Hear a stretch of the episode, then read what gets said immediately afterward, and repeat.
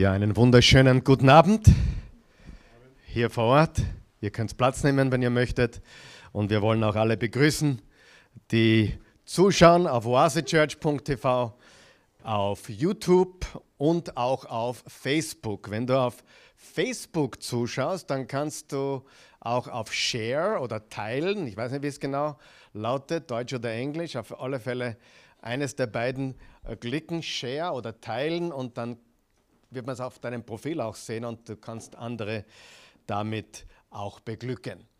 Okay, wir sind im Hebräerbrief und wir sind in Lektion Nummer 28 und nach heute haben wir noch drei Lektionen. Das heißt, wir sind im zwölften Kapitel, heute noch und nächste Woche und dann haben wir noch zwei Sessions im letzten Kapitel, Kapitel 13. Und die Kapitel 11, 12 und 13 sind mehr oder weniger die praktischen, die praktischen Kapitel. Wir haben viel Theologie über die Person Jesus. Jesus ist besser. Kannst du erinnern? Jesus ist besser. Besser als das Gesetz, besser als Mose, besser als die Propheten, besser als die Engel, besser als alles vorher im Alten Testament. Nicht, dass das alles schlecht war, nur Jesus hat alles erfüllt. Und er ist der bessere Priester, der bessere Hohepriester. Er ist äh, das bessere Opfer und er führt uns zu einem besseren Leben und einem besseren Glauben. Und ich habe darüber nachgedacht, die letzten drei Kapitel, Kapitel 11, 12 und 13, sind wie gesagt praktisch lebende, wie man den Glauben lebt, Kapitel. Und wer kennt diesen Vers im 1. Korinther 13, Vers 13? Es bleiben Glaube, Hoffnung, Liebe. Diese drei und das höchste der drei ist die Liebe. Glaube, Hoffnung, Liebe. Jetzt pass auf, Kapitel 11 im Hebräerbrief ist das große Glaubenskapitel, richtig? Die Glaubenshelden. Wer war dabei? Die Glaubenshelden? Äh, Kapitel 11 geht es um den Glauben. Kapitel 12 geht es um die Hoffnung und Kapitel 13 geht es um die Liebe. Kannst du studieren. Glaube, Hoffnung, Liebe. Es ist mir nur sehr aufgefallen beim Studieren, dass das genau übereinstimmt mit Glaube, Hoffnung, Liebe, Kapitel 11, Kapitel 12 und Kapitel 13. Das heißt, wir haben sehr viel Hoffnung heute, denn Kapitel 12 ist mehr oder wenig, weniger dann die Hoffnung und nächste Woche ganz besonders unsere ewige Hoffnung, bevor wir dann ins 13. Kapitel gehen, wo es um die praktische Liebe geht, die Gastfreundschaft, wie man die Liebe auch auslebt. Wer von euch weiß, ohne Liebe sind wir nichts. Wir können die Wahrheit gebrauchen wie einen Hammer und Menschen damit wehtun, das bringt gar nichts. Nur Liebe macht uns komisch, nur Wahrheit macht uns hart. Wir brauchen die beide, Glaube natürlich und Liebe und Wahrheit im äh, Einklang miteinander. Heute lesen wir die Verse 4 bis 17.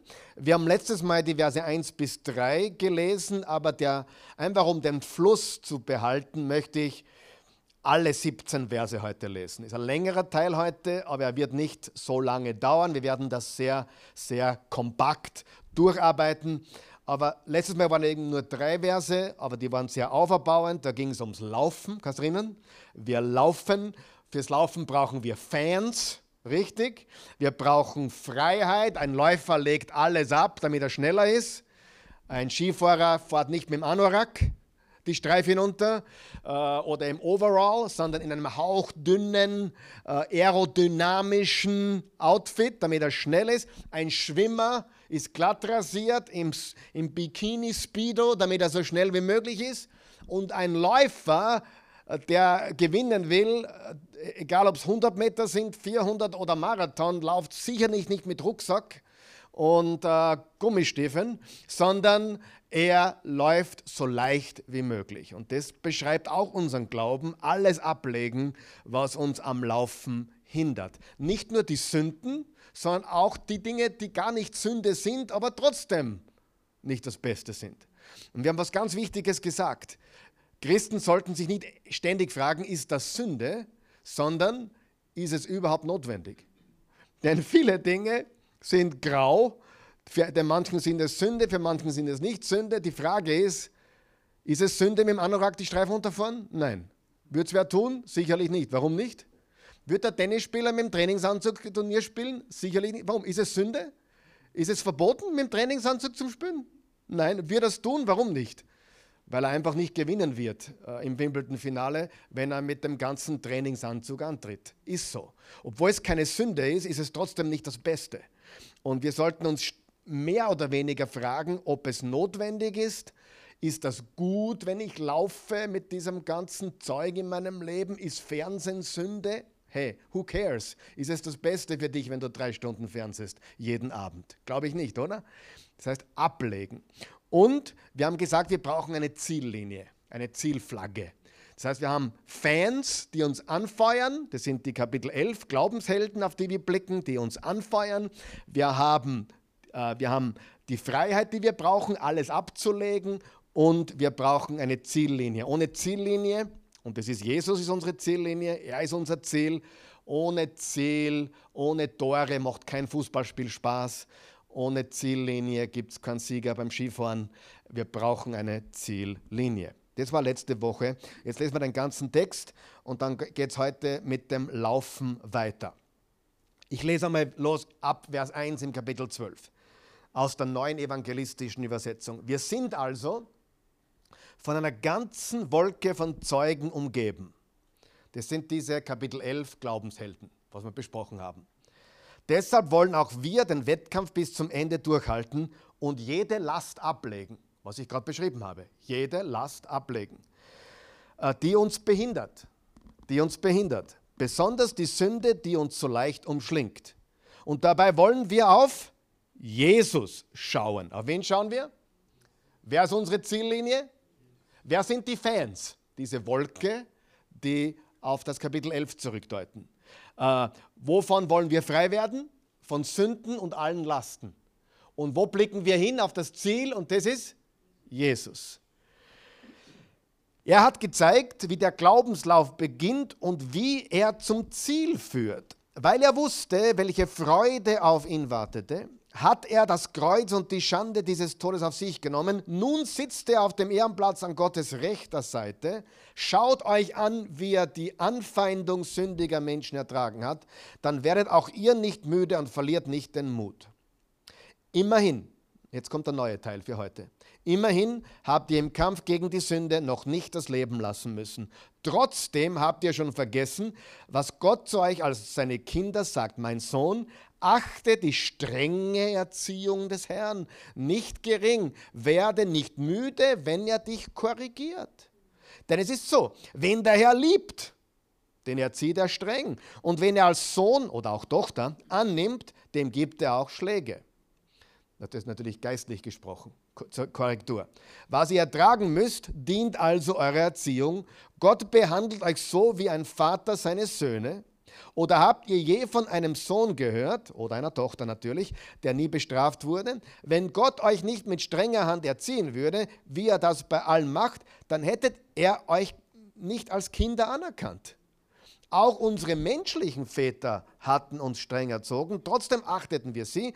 Müssen wir uns nicht noch viel mehr dem Vater des Geistes unterordnen, um geistliches Leben zu haben? Unsere leiblichen Väter haben uns auch nur für kurze Zeit in Zucht genommen, und zwar so, wie es ihren Vorstellungen entsprach. Manche schlecht, manche weniger gut, richtig? Manche gut. Aber viele haben eine schlechte Erfahrung damit natürlich. Unser himmlischer Vater aber weiß wirklich, was zu unserem Besten dient. Er erzieht uns, damit wir Anteil an seiner Herrlichkeit bekommen. Jede Bestrafung tut weh. Sie ist zunächst alles andere als eine Freude, später jedoch, später jedoch trägt eine solche Erziehung reiche Frucht. Menschen, die durch diese Schule gegangen sind, führen ein friedfertiges und gerechtes Leben, stärkt also eure müden Hände und die zitternden Knie und geht auf geradem Weg, damit lahm gewordene Füße nicht auch noch verrenkt, sondern vielmehr geheilt werden. Bemüht euch ernstlich um Frieden mit allen und um ein geheiligtes Leben, ohne dass niemand den Herrn sehen wird. Achtet aufeinander, damit niemand sich von Gottes Gnade ausschließt. Lasst nicht zu, dass eine bittere Wurzel zur Giftpflanze wird, durch die dann viele von euch zu Schaden kommen. Achtet auch darauf, dass keiner von euch ein ausschweifendes Leben führt oder mit heiligen Dingen so geringschätzig umgeht wie Esau, der für eine einzige Mahlzeit sein Erstgeburtsrecht verkaufte. Ihr wisst ja, wie es ihm später ging, als er den Segen von seinem Vater bekommen wollte. Er wurde von Gott verworfen und fand keine Möglichkeit mehr, das rückgängig zu machen, obwohl er sich unter Tränen darum bemühte. Eine herausfordernde Passage, aber eine gute Passage. Wenn wir verstehen, wer Gott ist und was er tut und warum er es tut, weil er uns liebt. Wenn du Kinder hast, weißt du, dass es oft, warum, warum werden viele Kinder nicht diszipliniert oder korrigiert? Weil es leichter ist, es nichts zu tun. Glaube es mir. Ich denke mir oft, warum soll ich jetzt was machen? Ich weiß, es wäre notwendig zu korrigieren. Ich weiß, es wäre notwendig einzugreifen. Aber es ist mir zu umständlich. Ich bin zu bequem. Wenn man versteht, dass ein liebender Vater oder Mutter natürlich auch in, in, bei Eltern korrigiert, und das nicht zum Spaß macht oder weil es ein Gaudi ist, sondern es ist wirklich Arbeit und, und anstrengend zu korrigieren, dann weiß man, dass es aus Liebe ist und nicht, weil man dem Kind was Schlechtes will. Man will das Beste für es, richtig? Okay? Und wir leben in einer Zeit, wo, wo man anti-autoritär erziehen möchte und ja, nichts mehr eingreift und das ist der falsche Weg, das wissen wir, als gläubige Christen von der Bibel her und auch vom, vom Leben her und auch die Weisheit sagt uns das. Und Gott ist ein Gott, der uns korrigiert und darum geht es heute, weil er ein liebender Vater ist. Beten wir kurz. Himmlischer Vater, wir bitten dich, dass du uns heute diese, diese Verse öffnest, dass du uns Einsicht gewährst. Schenke uns Weisheit, Erkenntnis und lass die Augen unseres Herzens erleuchtet werden heute Abend. Wir haben letzte Woche so viel Positives gehört über, über das Laufen, dass wir Fans haben, die uns anfeuern und die uns anspornen, dass wir, dass wir alles ablegen dürfen, was uns behindert, um, um besser und schneller und, und, und fruchtbarer zu laufen und dass wir ein Ziel haben, eine Ziellinie, die vor uns ist, nämlich Jesus. Und heute geht es mit dem Laufen weiter. Und wir wollen gute Läufer sein, wir wollen den Lauf auch zu Ende laufen. Und wir danken dir dafür, dass du uns heute lehrst, wie das geht. In Jesu Namen. Amen. Also das Laufthema, das Laufen, den Kampf zu laufen, ist ein biblisches Thema. Wir wissen, dass Paulus zum Beispiel auch in den anderen Briefen, Hebräer ist nicht von Paulus, aber der Paulus hat in den anderen Briefen geschrieben, wir kämpfen den guten Kampf des Glaubens. Im 1. Korinther 9 verwendet er die Metapher eines Boxers. Und er redet auch vom Laufen im 1. Korinther zum Beispiel. Und der Hebräer-Autor schreibt auch hier vom Laufen.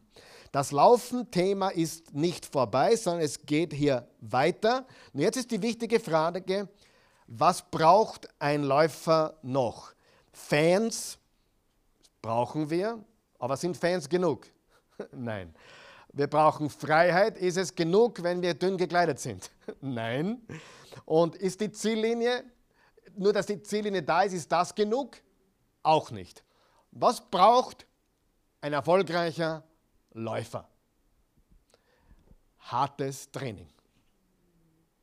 Das ist die nackte Realität, Freunde. Die Kilo müssen runter, die Ausdauer muss her. Wir müssen richtig fit werden, richtig? Geistlich fit werden. Und darum geht es hier in diesem Text, mehr oder weniger, um hartes Training, Disziplin. Und die Frage ist, trainiert uns Gott? Und wie trainiert uns Gott? Und wer ist unser Coach? Gott ist unser Coach. Die erste Winterolympiade, an die ich mich erinnern kann, der Hans kann sich sicher erinnern, der war da schon älter als ich, damals schon, ja. Aber die erste Winterolympiade, vielleicht die Linda auch, äh, an die ich mich erinnern kann, war 1980 in Lake Placid. Wer, wer weiß, kann sich jemand kann erinnern? Linda? Lake Placid? Äh, die Abfahrt, die, die, die, die, die, die Claudia kann sich auch noch erinnern, sicher. Lake Placid in Amerika, da haben die Winterspiele 1980 stattgefunden und den Abfahrtslauf hat ein gewisser Leonhard Stock. Leonhard Stock, sagt ihr was? Leonhard Stock gewonnen, obwohl er nur der Reservemann gewesen wäre. Er war die Nummer 5, es durften ja nur vier pro Land teilnehmen, aber er war der fünfte und hat im Training so gut abgeschnitten, dass sie ihn ins Team genommen haben und er hat dann als neunte Startnummer den ersten Platz geholt. Leider hat er dann neun Jahre lang keinen weiteren Lauf mehr gewonnen. Er war also eine Eintagsfliege, er war wirklich ein Außenseiter, ein grober Außenseiter. Aber das ist nicht die Geschichte, die ich erzählen möchte.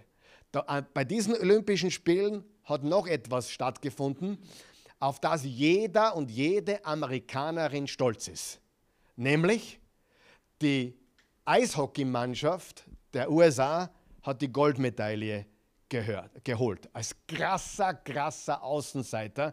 Es war inmitten des Kalten Krieges und die Sowjetunion, das sowjetische Eishockeyteam, galt als unschlagbar. Man, Russland ist immer noch gut im Eishockey, so wie Finnland. Und, aber jetzt gibt es ja die Sowjetunion nicht mehr. Aber damals waren es die, die UdSSR. Die waren unschlagbar. Es war sogar so, es gab wenige Wochen vor den Olympischen Spielen ein Freundschaftsspiel zwischen der amerikanischen Nationalmannschaft, was mehr oder weniger aus College-Spielern äh, zusammengestellt war. Äh, amerikanischer College-Sport ist gut, aber es waren junge Burschen, die am College gespielt haben und die haben ein Freundschaftsspiel abgehalten gegen die Sowjetunion im Madison Square Garden in New York City. Lake Placid ist in New York Bundesstaat und haben 10 zu 3 verloren. 10 zu 3. Also keine Chance. Und Sie haben aber bei den Olympischen Spielen genau diese Russen, diese Sowjetunion geschlagen. Und die Geschichte ist so, es gibt auch einen Film darüber, eine Wahrheit, eine wahre Geschichte, einen Film, der heißt Miracle. Kannst du, kannst du dir anschauen, ist ein cooler, cooler Film. Und da wird diese ganze Geschichte um das Eishockey-Team beschrieben. Und sie haben einen Trainer gehabt, der hat Herb Brooks geheißen. Und der galt als extrem streng. Die Spieler hassten ihn bis nachdem sie die Goldmedaille gewonnen haben, plötzlich haben sie verstanden, was er mit ihnen gemacht hat. Und zwar geht die Geschichte so, sie haben in einem Spiel vorher gegen die Norweger, wo sie eigentlich gewinnen hätten sollen, 3 zu 3 gespielt. Und der Coach Herr Brooks war richtig angefressen. Und er war so böse auf seine Spieler, sie hassten ihn. Der war so streng. Jetzt hat er nach dem Spiel nach drei Drittel von 20 Minuten, nach dem Spiel, Spiel war vorbei, die anderen Spieler sind nach Hause und er hat seine Mannschaft am Eis gelassen. Und sogenannte Suicides. Suicide ist, wenn du von einem Ende zum anderen hin und her sprintest. Über eine Stunde hat er sich gequält. Dann ist sogar der, der, der Wärter vom, vom Stadion gekommen. Du, ich muss jetzt die Lichter abdrehen. Und der Trainer hat gesagt, ja, dreh die Lichter ab. Sie haben im Dunkeln weitergemacht. Er hat sie gequält. Das ist eine wahre Geschichte. Und sie haben dann äh, Deutschland, also damals noch BRD, Bundesrepublik Deutschland geschlagen, Tschechoslowakei, damals noch Tschechoslowakei geschlagen. Und dann kamen sie in die Finalrunde und der erste Gegner war die Sowjetunion. Sie waren 3-2 hinten. Sie waren 1-0 hinten, sie waren dann im, zweiten, im letzten 3-2 hinten, haben den Ausgleich geschossen, 3-3, sind dann 4-3 in Führung gegangen. Ganz Amerika ist damals vor den Bildschirmen gesessen. Jeder in dem Alter, der sich noch erinnern kann, kann sich noch erinnern, genau wo er war. So wie, so wie du weißt, wo du warst, wie 9-11 passiert ist. Also ein, das, man sagt, die größte sportliche Überraschung der Geschichte. Also das ist so, wie wenn äh, bei uns ein Landesligaspieler den Roger Federer schlagen würde zum Beispiel. Also unmöglich. Also unmöglich. Und nur mehr ein eine Minute zu spielen, die Amerikaner führen 4-3. 59, 58, 7, die Zeit geht runter. Die schießen aufs Tor. Ständig schießen sie aufs Tor, die Russen. Und der Tormann fegt alles ab. Wehrt alles ab. Und, und sie haben tatsächlich die Sowjetunion besiegt. Das war eine unsagbare Stunde. Und dann haben sie dann später die Goldmedaille geholt. Und warum erzähle ich das alles? Die Spieler haben nicht gewusst, was der Trainer mit ihnen macht. Das haben sie erst im Nachhinein gewusst. Was er gemacht hat, warum er es gemacht hat und was eigentlich der Hintergrund seines Verhaltens war. Er war nicht beliebt. Sie haben ihn nicht verstanden, aber sie haben gewonnen. Und weißt du, in einem gewissen Sinne ist das auch, was Gott mit uns macht, weil er uns liebt und weil er uns Segen sehen möchte. Ist das nicht gut? Auch wenn wir oft vieles nicht verstehen. Und da gibt es zwei große Punkte, die wir uns heute anschauen. Erstens, Gottes Disziplin oder Training zu verstehen. Das ist Verse 4 bis 11. Und dann, wie reagieren wir darauf, auf Gottes Disziplin und Trainingsmethoden? Du musst eines verstehen. Er hat in diesem harten Training einige Spieler verloren. Einige waren beleidigt. Einige haben das Team verlassen. Er hat quasi ausgemistet. Ja, von euch weiß, was passiert, wenn du äh, den Gang ein bisschen höher schaltest. Du siehst, dass sich das Spreu vom Weizen trennt. Und genau das ist passiert. Er hat einige verloren und hat natürlich dann gesagt, hey, ja, das, was jetzt übrig ist, das ist mein Team. Mit euch kann ich rechnen, auf euch kann ich zählen. Jetzt packen wir es. Und er hat gesagt, dies ist eure Stunde. Wir können ein Wunder schaffen. Der Film ist genial, musst du dir anschauen. Wir können ein Wunder schaffen. Und dann hat er sogar im Spaß gesagt, aber ehrlich gemeint, wenn ihr glaubt, ihr könnt gewinnen, weil ihr talentiert seid, forget it, ihr seid nicht gut genug. Die sind weit besser wie ihr. Aber wir sind die fittesten auf der ganzen Welt. Hat er gesagt, wir sind, niemand ist so fit wie wir. Und so haben sie, wahre Geschichte, ist genial. Mich inspirieren solche Geschichten, weil auch Paulus und der Hebräerbrief vom Laufen, Kämpfen redet, ist einfach gewaltig. Also römisch Nummer eins, Gottes Disziplin und Training verstehen. Und die, die nächste Frage darunter, unter diesem römischen Einser ist, warum brauchen wir das? Warum brauchen wir Training oder Disziplin? Ich denke mir wirklich oft, ehrlich, dass ich als Pastor, ich, ich will das Beste für alle, für euch alle, für alle, die, die da mitziehen wollen und die hören wollen. Ich will das Beste, aber ich habe manchmal den Eindruck, ähm, wir nehmen uns ein bisschen zu leicht. Wir sind zu soft. Natürlich darf ich nicht streng sein, ich bin ja nicht euer, ich, ich, ich, ich bin ja nicht euer Eishockeytrainer oder ich bin auch nicht Gott, aber äh, Gott sei Dank. Aber das wäre zu anstrengend. Ja, aber wer von euch weiß, die, die wirklich trainieren, die wirklich die Disziplin Gottes freudig annehmen, die wachsen auch am meisten. Ja? Und äh, das ist ganz, ganz wichtig, dass wir das verstehen wenn du korrigiert wirst, dann ist es, weil Gott dich liebt und nicht, weil er gegen dich ist. Und du darfst nie verwechseln, oh, ich habe ein super schönes Leben, das ist der Wille Gottes. Oder mir geht es gerade dreckig, Gott ist nicht mit mir. Kann genau umgekehrt sein. Weißt du, der Teufel liebt es, dich in Sicherheit zu wiegen. Hey, wenn du weißt, wie man einen Frosch kocht, dann gibt man ein lauwarmes Wasser, stimmt es? Dann gibt man ein lauwarmes Wasser. Der glaubt, er ist im Jacuzzi. Dann wird er aufgedreht und bevor er es merkt, ist er gekocht. Aber man macht es ihm ganz bequem im lauwarmen Wasser. Und das Lauwarme ist gefährlich. Es geht mir eh gut. Es ist eh alles okay. Dass ich muss im Willen Gottes sein. Quatsch. Quatsch muss nicht sein, richtig?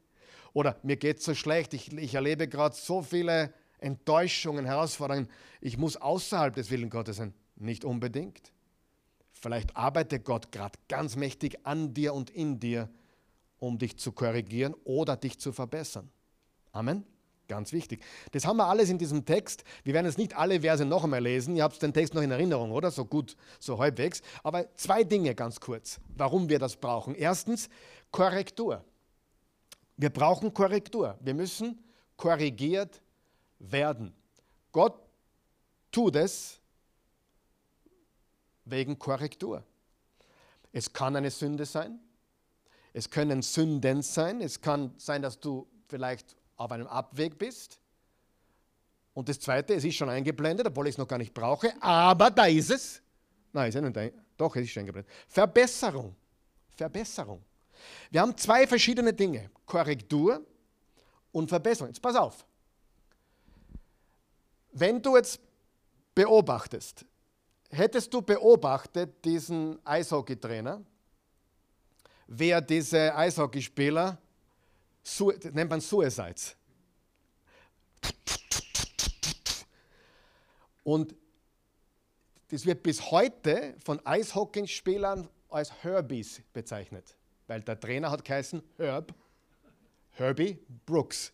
Und diese Suicides werden von Eishockeyspielern bis heute liebevoll Herbies genannt, weil er sie so gequält hat mit diesen Herbies, mit diesen Suicides. Wenn du es fernstehender sehen würdest, dass die das gerade machen, würdest du denken, die haben was, sich was zu Schulden kommen lassen, sie haben, sie haben gesündigt quasi, darum quält sie der Trainer, oder tu das nur, um sie besser zu machen, um Ausdauer zu stärken. Kannst du nicht sagen, oder? Du weißt es nicht. In dem Fall war es Korrektur. Er war nicht zufrieden mit ihnen. Sie haben leichtsinnig gespielt. 3 zu 3 gegen Norweger, die sie wegputzen hätten müssen. Und er hat sie korrigiert. Jetzt möchte ich was ganz Wichtiges sagen. Wenn du was erlebst, eine, eine Zurechtweisung, eine Situation, dann kann es sein, dass Gott dich gerade korrigiert, weil du gesündigt hast oder eine Sünde lebst oder auf Abwägen bist oder in eine Richtung des Abweges gehst oder überhaupt nicht, sondern nur weil Gott sagt, hey, ich liebe den Eugen, ich liebe den Laut, ich liebe die Linda, ich liebe sie alle. Ich will nur, dass besser werden. Wie verstehst du den Unterschied? Es muss nicht sein, Gott korrigiert manchmal Fehler, aber manchmal tut das nur, um uns stärker zu machen, um uns zu verbessern. Ich bin so froh, dass ich das in meinem Leben sehen kann. Auch wenn wir nichts falsch gemacht haben, bringt uns Gott trotzdem ins Training, um uns stärker zu machen. Da gibt es einen deutschen Fußballtrainer, der heißt Felix Magath. Und der ist auch berühmt, berüchtigt. Der quält die Spieler. Und ist ein toller Trainer, hat sieben Kinder, ist er in mehreren Dingen sehr erfolgreich anscheinend. Ja. Und der hat seine Spieler gequält, dass er sie am Fußballplatz mit schweren Medizinbällen durch die Gegend schickt. Ja, hat sie gequält. Dann hat mir der Marvin erzählt von seinem ehemaligen Tennistrainer, gell? Äh, äh der, der, der wird den Namen sagen, der Papa von Dominik Thiem war dem Marvin sein Trainer auch. Und der hat, boah, was man da, ich darf das gar nicht offen, öffentlich sagen, der hat die, die Spieler richtig geschunden, äh, sogar physisch ein bisschen äh, gequält und, und den Arm hingerenkt, wo er hinkehrt, das weh da hat. Also, aber der Dominik klagt heute sicherlich nicht. Noch der Dennis Novak, den er auch trainiert hat, die dadurch Spitzenspieler geworden sind. Ja? Wenn ich das mit meinen Kindern tun würde, hätte die Christi mit mir ein großes Problem. Richtig? Wäre ich ein Kinderquäler wahrscheinlich. Aber du siehst, erfolgreiche Menschen haben einen starken Trainer. Und der Trainer ist vielleicht nicht immer beliebt und die Methoden sind vielleicht nicht immer bequem oder komfortabel, aber sie führen ans Ziel. Zur Goldmedaille oder zur Nummer drei der Weltrangliste oder vielleicht sogar noch weiter. Also wir werden korrigiert, weil wir vielleicht auf einem falschen Weg sind oder einfach, weil Gott sagt, hey, ich habe viel mit dir vor und daher musst du besser werden. Du, musst, du brauchst mehr Ausdauer, du brauchst mehr Stamina, du musst ein bisschen Gewicht abnehmen, jetzt geistlich gesprochen, du musst, du musst fit werden. Sonst kann ich dich nicht verwenden, so wie ich dich verwenden möchte. Du kannst ein Hobbyspieler bleiben, aber kein wirklicher Kämpfer für den Herrn. Das ist der Unterschied. Ja? Und Es ist nicht immer klar, ob Gott uns jetzt gerade korrigiert oder ob er uns einfach nur trainiert, um uns besser zu machen. Sieh, wir gehen, oh Gott straft mich gerade. Ich muss eine Sünde begangen haben. Muss das stimmen? Nein. Kann das stimmen? Ja. Muss es stimmen? Nein. Sieh, wir dürfen dieses Urteil vor allem auf andere Menschen gar nicht umlegen, weil wir nicht urteilen dürfen in diesem Sinne und wir, weil wir es gar nicht wissen.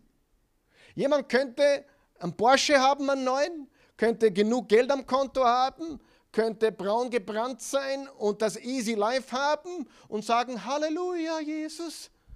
Und das ist ein lauwarmer Christ, oder? Zum Beispiel. Und dann hast du jemanden, der kämpft und der treu ist und der es hart hat und der vielleicht gerade Herausforderungen hat in der Ehe oder mit den Kindern oder, oder am Job oder, oder mit Corona oder mit was auch immer. Und dieser Mensch ist im Willen Gottes. Und Gott schleift gerade und, und, und formt gerade und trainiert gerade, um diesen Menschen zu befördern, besser zu machen, mehr Ausdauer zu haben. Ja? Das ist ganz, versteht das jeder? Das ist ganz, ganz wichtig. Also es ist nicht immer klar. Also warum brauchen wir es? Zwei Gründe, Korrektur und Verbesserung. Wer braucht manchmal Korrektur, darf ich fragen? Wer braucht manchmal einfach nur Verbesserung? Stärker, mehr Ausdauer. Und wer weiß, wir denken nicht übers Leben nach am weißen Strand in Griechenland. Wir denken übers Leben nach, wann? Wann es uns gerade schlecht geht, wenn wir gerade den Test haben, die Herausforderung. Wir denken, könnten wir nicht auch am, im Urlaub am, San, am, am, Strand äh, uns verändern? Könnten schon. Nur kennst du jemanden, der das tut? Also aus Erfahrung von über 20 Jahren Pastor weiß ich, die Menschen ändern sich meistens erst, wenn es schlecht wird. Ich kenne genügend Beispiele, die in die Oase gekommen sind, weil es der letzte Strohhalm war und sind zu Jesus gekommen. Heute geht es ihnen viel besser und sie sind immer noch da. Aber sie wären nie gekommen, oder vielleicht nicht so geschwind, hätten sie nicht das gehabt. Ja?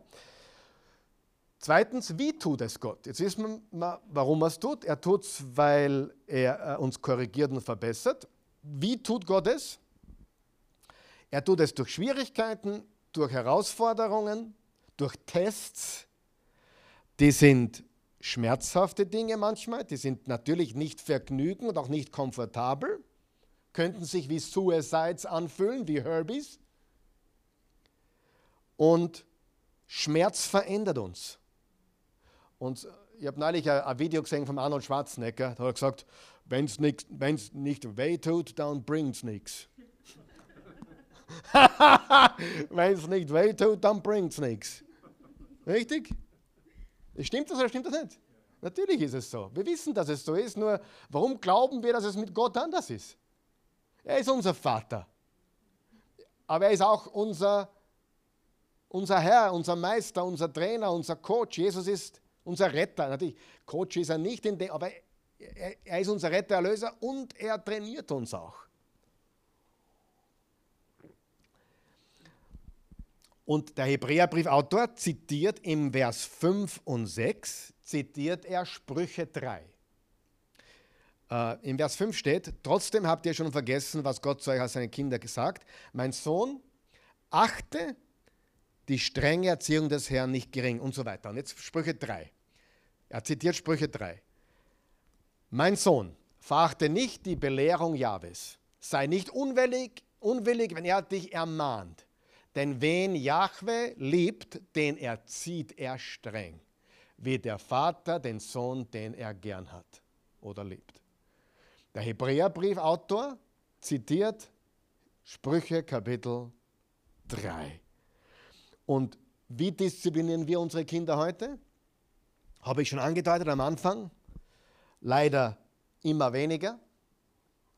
Leider immer weniger. Ich weiß, unsere älteren Herrschaften kennen das noch ganz anders.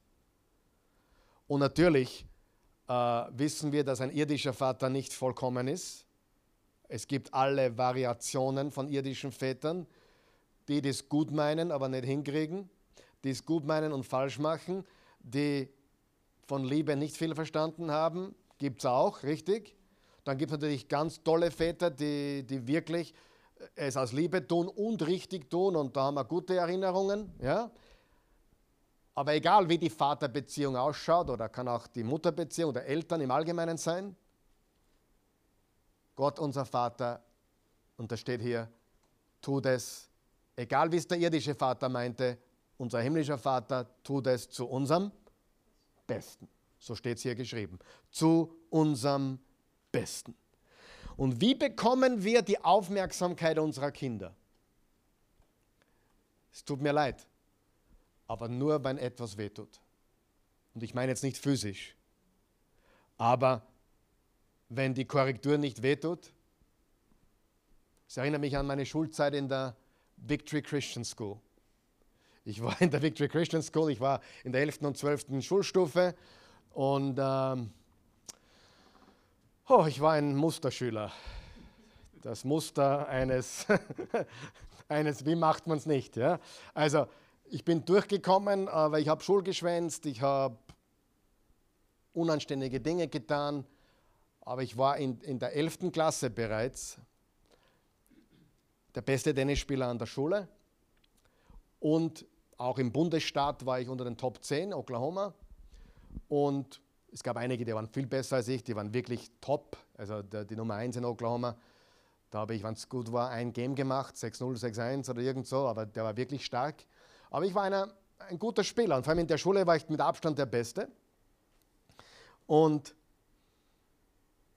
ich bin immer wieder auch in die, ins Büro vom, vom, vom Direktor gerufen worden über, über den Lautsprecher ins Klassenzimmer. Wow, wow, Carl, Carl Pilsel, come to the, principal's office, principal's office. Und ich habe immer Strafen bekommen. Und ganz ehrlich, die Strafen habe ich lächerlich empfunden. Ja, Stunde länger dort bleiben.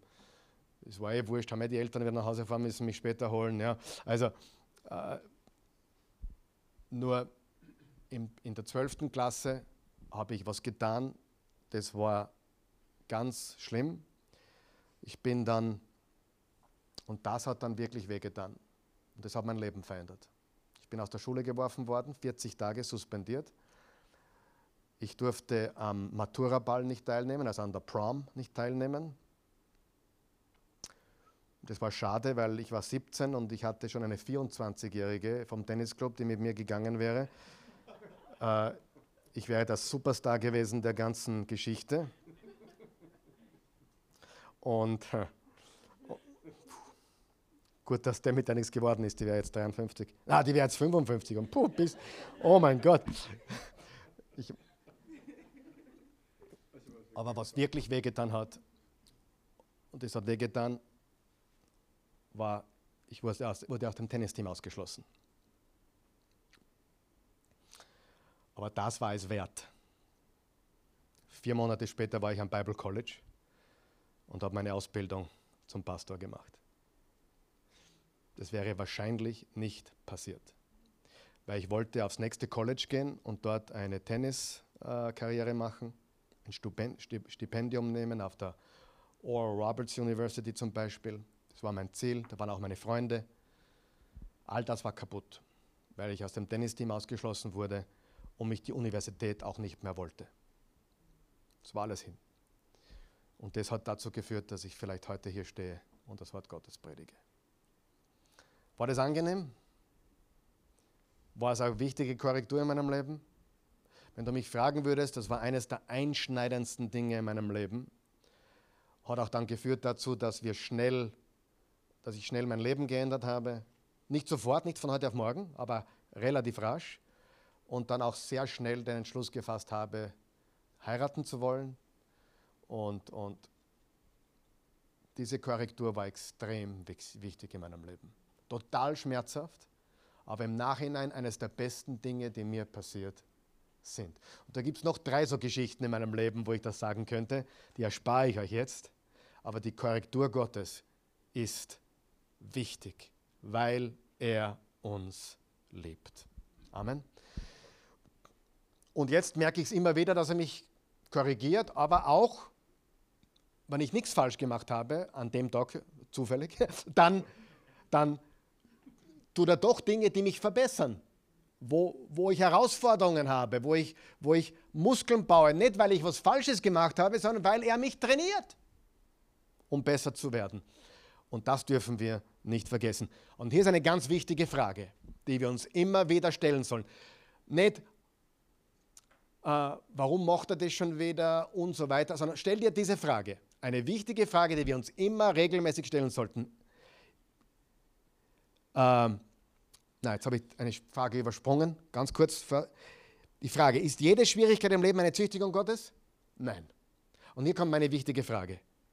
Gibt es irgendetwas, wovon ich umkehren sollte? Gibt es irgendetwas, wovon ich umkehren sollte? Du weißt nicht, ist dieser Test, diese Herausforderung da, weil ich in Sünde bin? Oder ist es nur, weil er mich besser machen will, mir Ausdauer verleihen will? Was ist das Beste? Einfach zu fragen, gibt es irgendetwas, wo ich aufräumen sollte? Und sagen wir ganz ehrlich, in solchen Situationen fragen wir das viel eher, wie gesagt, wie auf der Party oder am Sandstrand am Meer. Und deswegen führt uns Gott auch durch diese Dinge.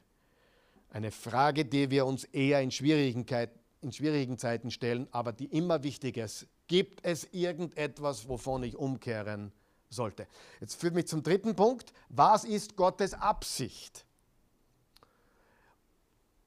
Um uns seine Liebe, also um uns zu trösten, uns zu trösten, zu ermutigen, Du sagst wirklich? Ja. Haben wir alles hier gelesen. Um uns seine Liebe zu versichern. Hey, wenn er uns nicht züchtigt, wie sollt ihr wissen, dass ihr seine Söhne und Töchter seid? Haben wir gelesen, oder? Um uns seine Liebe zu versichern und weil wir ihm wichtig sind. Wenn du mir unwichtig bist, dann lasse ich dich in Ruhe. Wenn mir jemand wichtig ist, dann rede ich mit dem Menschen. Dann versuche ich, diesen Menschen zur Umkehr zu bewegen, oder nicht? Aber in der heutigen Zeit darf man ja niemandem mehr was sagen, oder? Ist so schwierig. Aber das ist das, was wir brauchen. Wir brauchen Wahrheit, aber mit Liebe. Liebe, aber mit Wahrheit. Nicht eines vom anderen, sondern beides zusammen. Und das ist die, die richtige Lösung. Ihr habt sicher schon Eltern gehört, die gesagt haben, ich tue es, weil ich das Beste für dich will. Schon mal gehört? Stimmt. Und wir hoffen, dass bei den meisten Eltern stimmt. Aber bei Gott ist es hundertprozentig so. Er tut es zu unserem Besten, haben wir gelesen. Der Grund, wie gesagt, warum wir Eltern oft nicht disziplinieren, ist, weil es nicht leicht ist zu disziplinieren, weil es einfacher ist, nichts zu unternehmen. Ich kann mich so oft erinnern. Früher, nicht mehr heute, aber früher. Ich sitze auf meiner Couch, ich tue ein bisschen Fernsehen, die Christi sagt, das ist dein Junge. Tue was! ich will nicht, ich schaue Gott fern. Jetzt wäre leichter sitzen zu bleiben, richtig? Aber das Vaterherz sagt, du musst etwas tun. Nichts tun, nichts sagen wäre lieblos in dem Fall. So, das ist Römisch 1. Römisch 1 war, fassen wir zusammen, damit wir da alles nochmal haben, Gottes Disziplin oder Training zu verstehen. Äh, erstens, warum brauchen wir es? Wir brauchen Korrektur und Verbesserung. Zweitens, wie tut es Gott? Durch Schwierigkeiten, Herausforderungen, Tests, durch schmerzhafte Dinge, nicht durch Vergnügen, nicht durch Komfort. Schmerz verändert uns. Wenn es nicht weh tut, dann passiert nichts. Alright? Und warum tut er es? Weil er uns tröstet, weil er uns seine Liebe versichert und weil wir ihm wichtig sind. Christsein ist nicht ein einfaches Leben, es ist ein siegreiches Leben. Das dürfen wir nicht vergessen. Ich habe Jesus angenommen, aber mein Leben ist nicht leichter geworden. Na da, schau her. Überrascht dich das? Na, leider wird das oft gepredigt. Das Leben wird nicht leichter deswegen. Du kannst anders damit umgehen. Du kannst anders leben und du kannst anders die Dinge einordnen, weil du weißt, es hat alles eine höhere Bedeutung, einen höheren Sinn. Selbst Leiden ist etwas, wo du sagst, hey, du kannst etwas Positives abgewinnen, weil es nicht umsonst ist. Das ist das Schöne am Christsein. Das Leiden ist nicht umsonst. Gott hat einen Plan inmitten unseres Leids, egal was es ist. Egal was es ist. Und das kann eben die Welt nicht so sagen, weil sie es nicht versteht. Römisch 2, das sind die Verse 12 bis 17. Wie reagieren wir auf Gottes Disziplin? Sie, deine Reaktion ist der Schlüssel. Was haben wir vom Eishockey-Team gelernt? Der Herbie, der Trainer Herbie, hat sie zu den Suicides geschickt. Einige haben aufgehört. Einige haben das Team verlassen. Einige wollten nicht weiter tun. Was sagt der Hebräerbriefautor? Haltet durch bis zum Ziel und schaut auf Jesus, den Anfänger und Vollender unseres Glaubens. Also, Gott liebt mich, na super. Gott weist mich zurecht, super. Gott korrigiert mich und trainiert mich, super. Aber wenn ich nicht richtig reagiere, dann steige ich aus. Und dann bringt das alles nichts. Ich brauche die richtige Reaktion. Ich muss kooperieren mit Gottes Plan. Schauen wir uns ein paar Sachen an. Erstens einmal, ich darf die Züchtigung oder die Zurechtweisung nicht ignorieren. Im Vers 5 steht, trotzdem habt ihr schon vergessen, was Gott zu seinen Kindern sagt. Mein Sohn, achte die strenge Erziehung des Herrn nicht gering. Werde nicht müde, wenn er dich korrigiert. Werde nicht müde, wenn er dich korrigiert. Ignoriere es nicht. Und nicht aufgeben. Nicht aufgeben. Werde nicht müde. Nicht aufgeben. Zweitens, und im Vers 12 steht, im Vers 12, stärkt also eure müden Hände und zitternden Knie. Nicht ignorieren und nicht aufgeben, also nicht den Glauben verlassen. Was war die Gefahr der Hebräer? Dass sie zurückgehen, wohin? Zum alten System. Kannst du erinnern? Und im Kontext geht es hier immer noch darum, nicht eine bestimmte Sünde zu begehen, sondern die ganz große Sünde, nämlich Unglauben abzufallen vom Glauben, ist die Sünde, auf die er eigentlich immer anspielt. Weil das war die große Gefahr. Also nicht aufgeben. Drittens, schau, dass auch andere dranbleiben. Schau, dass wir niemanden verlieren. Schau, was da steht im Vers 13 und 14 und geht auf geraden Wegen, damit lahm gewordene Füße nicht auch noch verrenkt, sondern vielmehr geheilt werden. Bemüht euch ernstlich um Frieden mit allen und um ein geheiligtes Leben, ohne dass niemand den Herrn sehen wird. Achtet aufeinander, damit niemand sich von Gottes Gnade ausschließt.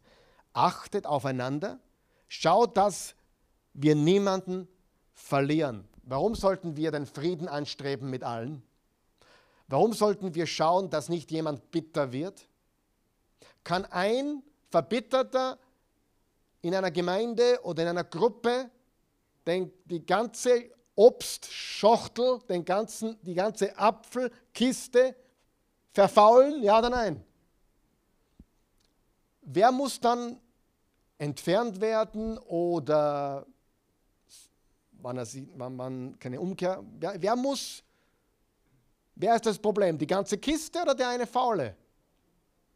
Aber wir sollten achten, dass niemand bitter wird. Das heißt, wir sollten schauen, dass der, der auf dem Weg der Bitterkeit ist, gerettet wird von seiner Bitterkeit. Und dass wir den Frieden mit allen äh, anstreben, dass wir niemand verlieren. Und hier ist die große, große Tragödie. Wenn einer bitter ist, wenn kein Friede herrscht unter gläubigen Christen, was passiert dann? Die Welt will davon garantiert nichts wissen. Was hat Jesus gesagt im Johannes 13? Daran wird die Welt erkennen, dass ihr meine Jünger seid, weil ihr so gescheit daherredet. Daran wird die Welt erkennen, dass ihr meine Jünger seid, weil ihr so viel Wahrheit habt. Nein, steht auch nicht. Was steht? Daran wird die Welt erkennen, dass ihr meine Jünger seid, wenn ihr Liebe habt zueinander. Und davon lernen wir schon mal, wie ein Jesus-Nachfolger eigentlich ausschaut. Ein Jesus-Nachfolger sucht den Frieden. Ein Jesus-Nachfolger äh, liebt und versucht, Frieden zu schaffen. Jesus hat nicht gesagt, selig sind die Friedenhalter. Er hat gesagt, selig sind die Friedenstifter. Sieh, Frieden halten geht so. Ich sage lieber nichts. Ich kenne das von der Ehe übrigens. Ja. Ich, ich sage nichts, damit ja keine Wellen geschlagen werden. Das ist Frieden halten. Wer weiß, das geht nur so lang gut. Irgendwann platzt es. Frieden stiften ist ganz was anderes. Frieden halten tun alle, weil sie feig sind. Frieden stiften bedeutet, den Frieden herzustellen. Frieden halten ist passiv. Frieden stiften ist, du, ich weiß, wir haben ein Problem und ich weiß, du hast ein Problem mit ihm. Lass uns das als Nachfolger Jesu in Liebe ausräumen. Warum ist das so wichtig? Weil wir ein Beispiel sind für alle anderen und wenn wir nicht in Liebe leben, dann wird die Welt Jesus nicht sehen. Wir dürfen also diese Korrektur von Gott, diese Züchtigung, diese Zurechtweisung nicht ignorieren. Wir dürfen nicht aufgeben, egal was kommt. Und wir müssen schauen, dass wir niemanden verlieren. Und so nach dem Frieden jagen und nach der Heiligkeit steht da. Um ein geheiligtes Leben, ohne dass niemand den Herrn sehen wird. Oh, dieser Vers hat schon viele uh, in die Angst gestürzt. Ohne Heiligkeit wird niemand den Herrn sehen? Oh mein Gott. Du hast Porno geschaut diese Woche. Du wirst den Herrn nicht sehen. Heißt das das oder heißt das das nicht? Was heißt das? Wer von euch weiß, dass jeder von uns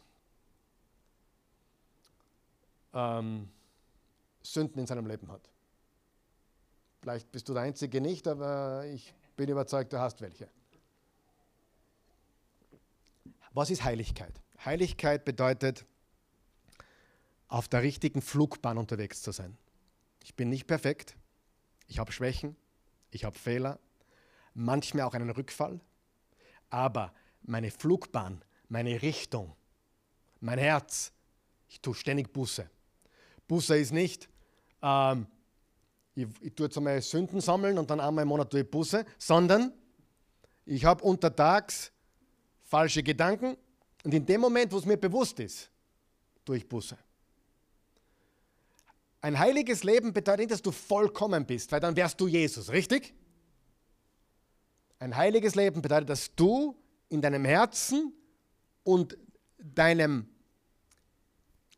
Verlangen nach Heiligkeit und Gerechtigkeit auf dem richtigen Weg bist.